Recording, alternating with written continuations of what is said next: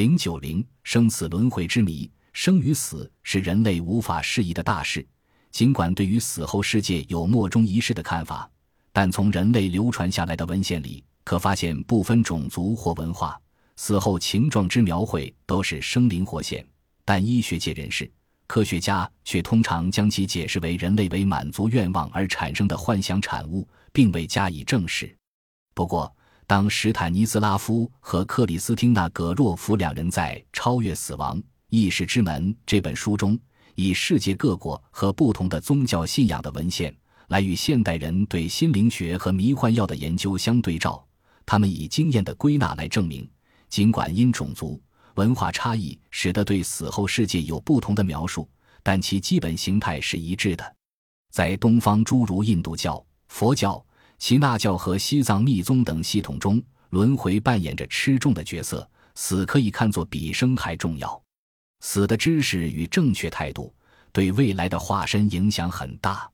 以佛教徒来说，有了肉体的存在，就必然受苦，最后的目标是要消灭生命之火。脱离生死轮回的锁链，死亡是精神或宇宙阶层的向上一步，受人尊敬的祖先、威灵或半神的世界，或是当作从遭受尘世之苦的生命转移到太阳或诸神所赐福的境界。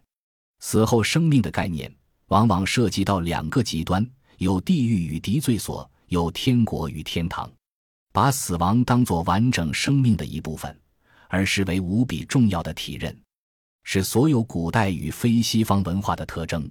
非西方的文化保存了星象学、宗教系统与哲学的本来力量，而不把死亡看作是存在的、绝对的及无法避免的结果。诸如埃及、希腊、波斯等国家，他们对于死后生命的概念涵盖的非常广大，从高度抽象的意识状态到另一个与尘世相像的世界的想象。但在所有的信仰里，死是过渡或换个形象，而并非个体的最后寂灭。一般来说，西方人面对死亡，在各方面都与其他种族截然不同。他们认为，死后意识与死后灵魂之旅的信仰，是那些无法享受科学知识权利的人的原始恐惧及魔术思维的表现。直到一九六九年，由罗斯写了一本《论死与临终》，把临终病人的心理过程分为震惊与否认、愤怒。讨债还债、忧郁、接受等五个阶段，更促使西方人士对东方宗教哲学的尊敬。忽必勒罕意有自在转生即在来人之意，也就是身死后能不昧本性，祭胎转生，复接其前世的职位。凡未除妄念者，只能随业转生，不能自在，常转常迷而不自知。若以除尽妄念，正实法性，便不为业转，而能自主生死。自在转生，随缘度众，即名之曰忽必勒罕。藏语原名为朱姑。此处所称自在转生的思想，是由轮回更生加上佛陀三身的信仰而完成的。所谓三身，即是一法身，此为无色无形，如无不动而又无不偏在的理想或本体的佛；二报身，此为圆满功德的表征，即是修成福慧圆满之时的结果；三应身。此即为由报身化现的色身，可化为众生和人。例如，释迦世尊便是应身佛，纵然他是在此一身份的人而成为佛，成佛之时，他已另有圆满的报身和偏在的法身。这个人间的色身，不过是应现成佛与化世的应身。此一应身人灭，也就永不再来；要来，则为化现另外的身份。因为时节机缘处处不同，时时不同。这种由于悲故计重而做的自在应现，就是忽必勒罕。活佛即称呼必勒罕。当他们前一身死亡之后，必定接受下一身的生命。可是罗汉有人胎之闷，菩萨有隔音之谜。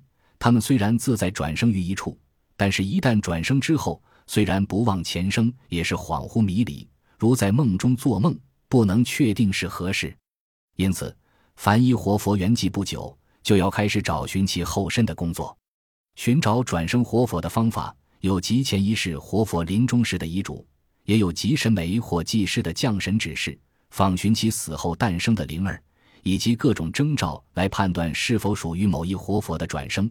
如果该灵儿通过种种难题测验，便可继承他前身的身份。以十四世达赖喇嘛被寻访为例，可见灵魂转世似乎真的存在。最先由高僧寻访了十四个有神照意象的孩童，结果在宗喀巴的故乡找到这位真主。首先，由当时的摄政云征热镇呼图克图到拉萨东北约九十里的曲科吉拉蒙喇措湖，对康旺姆女神虔诚祝告和坐禅数日，才在湖中见到三个藏文字母。后来发现，此三个字母是达赖出生地的地名及附近寺名的缩语，同时。也清楚地看到了达赖出生地旁的寺院，金色和绿色的屋顶，以及达赖俗家那所绿松石瓦的房子。这是青海西宁之南的一个农家。当寻访的人员抵达时，十四是达赖才是将近两岁的小孩子，但他竟然能认出来人的身份和名字。人们取出十三是达赖所用的黑念珠、黄念珠，幻视者用的小鼓以及一根手杖，并每样配一副假的。这个名叫拉木登珠的小男孩，丝毫不费力地选出真的一套，并将念珠挂于颈间。以上经过乃是西藏政府向中央提呈，具有相当的可信度，同时也让人更增信宗教力量的伟大。在一九五八年，土耳其的亚达那地方发生了一件奇异的事件：一名约二岁的小男童伊土麦，有一天竟对其父表示：“我要回家去和我的子女团聚了。”顿时令全家人大吃一惊。不满两岁的幼儿竟用一种极苍老的声音沙哑地说：“我是阿比史兹尔姆斯，五十岁那年被人击破脑袋而死。”伊什麦的父亲梅菲莫特和母亲 GFBA 六皮哈两人，不禁想起在前年确实有名男子被数名果园工人击毙，其妻儿闻声赶到舍，亦惨遭毒手。数个月后。GFBA 六 P 哈生下伊什麦，当时每个人均对出生婴儿头顶的一条黑色疤痕而深感诧异。难道伊什麦是阿比转世？伊什麦对前世家中的情况了若指掌，并且不时表现出对家人的思念。除此之外，阿比的一切习惯都可在伊什麦身上发现，连阿比生前认识的人，他都记得一清二楚。当他三岁时，伊什麦的双亲终于携带他来到阿比的家乡。伊什麦对这从未来过的崎岖小道竟能信步而行。他一直走到阿比的下堂夫家，呼唤夏蒂斯并拥抱他。他更把阿比的财产说得一清二楚，对于自己果园工人的名称亦丝毫无差错地说出。这件事震惊了全世界。印度拉查斯坦大学教授 H.M. 巴奈尔吉博士亲赴亚达那访问这位在世少年。证实了伊土麦确实是再生的阿比。湿婆神是印度教最重要的神祇之一，湿婆形象是苦行僧们模仿的神圣对象。人类是以大脑记忆事物，伊什麦在当时根本未曾被周围的人士灌输知识。这种超长的脑外记忆的特殊例子，难道正说明人类生死轮回？在泰国曼谷北部蔡耶奔府简楚勒县，有一对夫妇乃廷与娘通。育有一名年仅三岁的儿子，名叫春。有一天，男童对其父母说：“我的前生父母居于拉县区郎青村，父亲名叫乃氏，母亲名为娘空。从前我有小鸡和丝巾，请带我回家拿。”其父母听了大吃一惊，继而想到小儿学语必是有人胡乱教导，也不以为意。不料小孩子终日吵闹，不得已只得带着他来到郎钦村。谁知才踏进狼亲村，小童即飞奔到一处住宅，直冲人内，任意寻找玩具及丝巾。当屋主从田里归来，小童竟呼其为父母。当时屋主一愣，幸而乃庭吉娘通将事情经过略述一番，此屋主夫妇顿时泪流如雨，并说：“我夫妇八年前有一儿子，名叫八十，到四岁时因患痢疾而死，下葬时忘了把儿子最爱使用的丝巾与他同葬。”现在仍存放箱中，才取出丝巾，小童一把抢过。这对屋主由于思子心切，乃询问孩童一些旧事，小童竟然应答如流，并说要留在屋主身边。霎时时，乃廷与娘童夫妇伤透了心。一九五八年冬天，在伊利诺州的瓦达西加地方，有个名叫罗兰文纳姆的十四岁小女孩。有一天，她突然现人神志昏迷的状态。当她恢复知觉后，她变成邻家亚瑟洛夫夫妇十二年前逝去的女儿玛丽洛夫。一个外向、活泼、顽皮的罗兰，在性格上起了一百八十度大改变。她变得文雅、温顺、有礼，正如洛夫夫妇以前的十八岁女儿一般。罗兰从未见过玛丽，然而他却不认识自己家中的任何人，吵着要回洛夫家。当罗兰来到洛夫家中，他立即认识每个玛丽生前所知道的人。他能唤出玛丽朋友的姓名，他能清楚知道玛丽的生活习惯、爱好，使得洛夫家人不得不承认，她的确是玛丽。然而，过了几个月，这个身体是罗兰，而个性是玛丽的怪女孩，突然开始叫唤并哭泣。罗兰回来了。又过了一阵子，他恢复罗兰的身份，并对过去几个月的事情全无记忆。没有人了解究竟如何会有这种情形发生。未掀开的灵气之谜，人的外在形体只是一系列微妙灵魂反映而出的景象。这种目不可见但却相互融贯的灵体，完全反映了上帝的神性。